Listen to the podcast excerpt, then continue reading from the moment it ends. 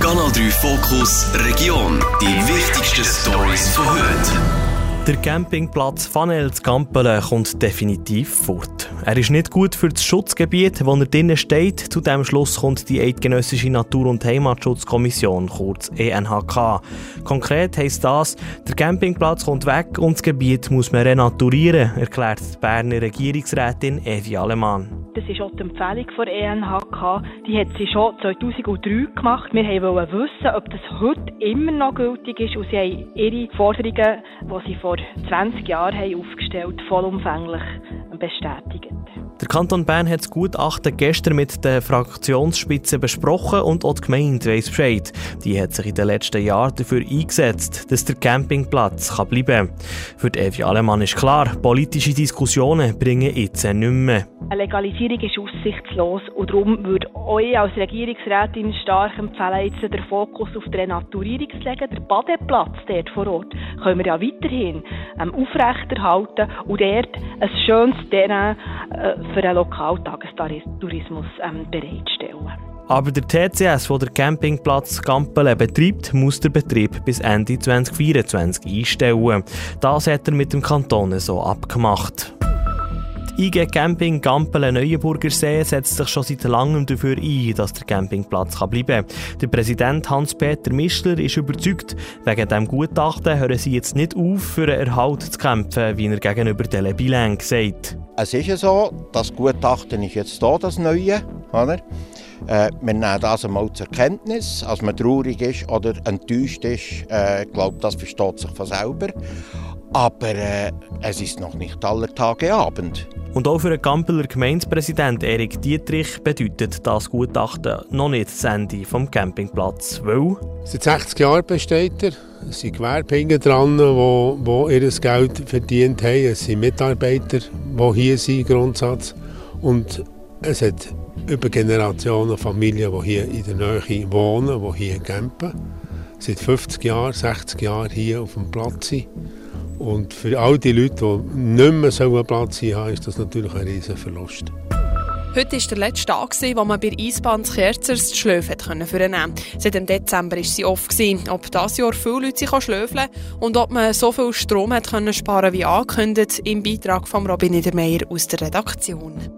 Wir sind sehr zufrieden mit der Eisbahnsaison, sagt Roland Wettstein. Er ist der Präsident vom Verein Eisbahn Kerzers. 128 Mal waren insgesamt Schulklassen auf dem Eis und auch Schülerinnen und Schüler von Nachbarsgemeinden sind das Eis besuchen. Das Beizli neben der Eisbahn ist gut gelaufen. Dort hat man 15% mehr Umsatz gemacht als vorher gedacht, so der Roland Wettstein. Anfangs Dezember hat man sich ein Ziel gesetzt. 10 bis 15% Strom hat man vor zu sparen. Das ist nicht ganz gelungen. Wir haben das Ziel nicht erreicht. Wir sind im Moment bei minus 5% äh, Wir haben uns aber auch Anfang Januar bewusst entschieden, ähm, dass wir durchziehen werden, egal wie der Stromverbrauch läuft. Rein aus der Begründung, dass die Energiekrise nicht mehr akut ist und auch von Seiten der Behörden ganz klar gesagt wurde, wir haben keine Energiekrise dieses Jahr. Dafür hat man im Beizli etwa 30% weniger Energie verbraucht. Wegen dem warmen Winter hat man das nicht so fest müssen heizen wie auch schon. Highlights hat es dieses Jahr mehrere gegeben. Wir hatten ganz tolle Events mit einer Eisdisco, wo das Eis ganz voll war und die Stimmung super. Aber für mich ist immer das Highlight, wenn sich, wenn sich generationenübergreifend ähm, Leute hier auf dem Eisfeld treffen, respektive im Arena Beizli, die Jüngsten auf dem Eis, die Eltern nebenan. Und das ist auch das Schöne, wenn die Eisbahn zum Dorftreff wird. Und nächstes Jahr werden wir die Eisbahn wieder machen. Wenn man planen kann, dann planen wir es genau. Und wir geben alles, dass die Eisbahn auch in den nächsten Jahren wird bestehen. Wir werden da ein bisschen etwas auf die Seite legen, dass wir investieren können. Es gibt gewisse Sachen, die defekt sind, die man muss ersetzen muss. Die Helfer, Helferinnen und Mitglieder des Vereins sind auf jeden Fall wieder dabei und motiviert, so der Roland Werstein weiter. Die traditionelle Gemeindetageskarte für den ÖV ist schon gleich Geschichte. Ab nächstes Jahr gibt es mit der Spartageskarte ein neues Modell. Das bringt unter anderem Vorteile für die Gemeinde. Bis jetzt haben sie ein gewisses Risiko gehabt, wenn sie günstigere Tageskarten haben angeboten Wenn sie sie nämlich nicht losworden, sind die Gemeinden auf den Kosten bleiben hocken. Beim neuen Angebot ist das nicht mehr so. Trotzdem gibt es auch Nachteile, findet Heidi Ulrich, Bereichsleiterin öffentliche Sicherheit der Gemeinde Lies. Also wir gehen wieder ein bisschen ins analoge Zeitalter zurück, haben wir das Gefühl, weil bis jetzt haben ja die Leute ihre Tageskarten online können äh, reservieren, online zahlen, wir haben sie ihnen dann zurückgeschickt. Und jetzt müssen die Leute bei uns auf die Gemeindeverwaltung kommen, die Spartageskarten beziehen. Aber im 2024 gibt es verschiedene Spartageskartenangebote für erste und zweite Klasse und auch zum reduzierten Halbtagstarif. Dazu der Hans Käser, Gemeinderat Arberg und zuständig für das Ressort Wirtschaft. Also ich muss sagen, ich finde das sehr kompliziert, was Sie da denken. Also mit einem, mit einem Preis von 39 Franken irgendwie 10 Tage vorher und dann der Preis von 59. Also ich finde das System, das Sie da jetzt einführen mit den Informationen, die ich heute habe, finde ich es komplizierter. Die Gemeindestageskarten sind jetzt Arberg immer gut fortgekommen, sagt der Hans Käser weiter. Es sei zwar ein Verlustgeschäft, aber man will das den Leuten anbieten können. 1400 Kinder sind die letzten 10 Tage an den Babylift zu Prédorvin auf und ab gefahren.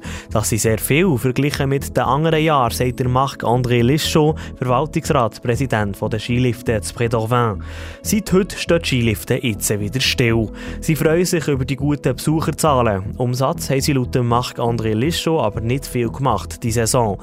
Es hat zu wenig Schnee gehabt, um die Skilifte für die Erwachsenen aufzutun. Ja, also ähm, schwierig, weil wir ähm, Investissement gehabt, äh, wichtige Investissement und sehr viel wird das in unsere Reserve genommen. Und ja, wenn das kommt wieder ein Jahr so, das wird äh, nachher schwierig für uns. Und wir hoffen, das kommt äh, ein bisschen besser nächstes Jahr, nächste Saison. Die grossen Skilifte des Prédorvin sind diese Saison erst auf ein Wochenende im Januar gelaufen. Kanal 3 Fokus Region. Nachher auf Spotify und Apple Podcasts. Jederzeit kompakt informiert.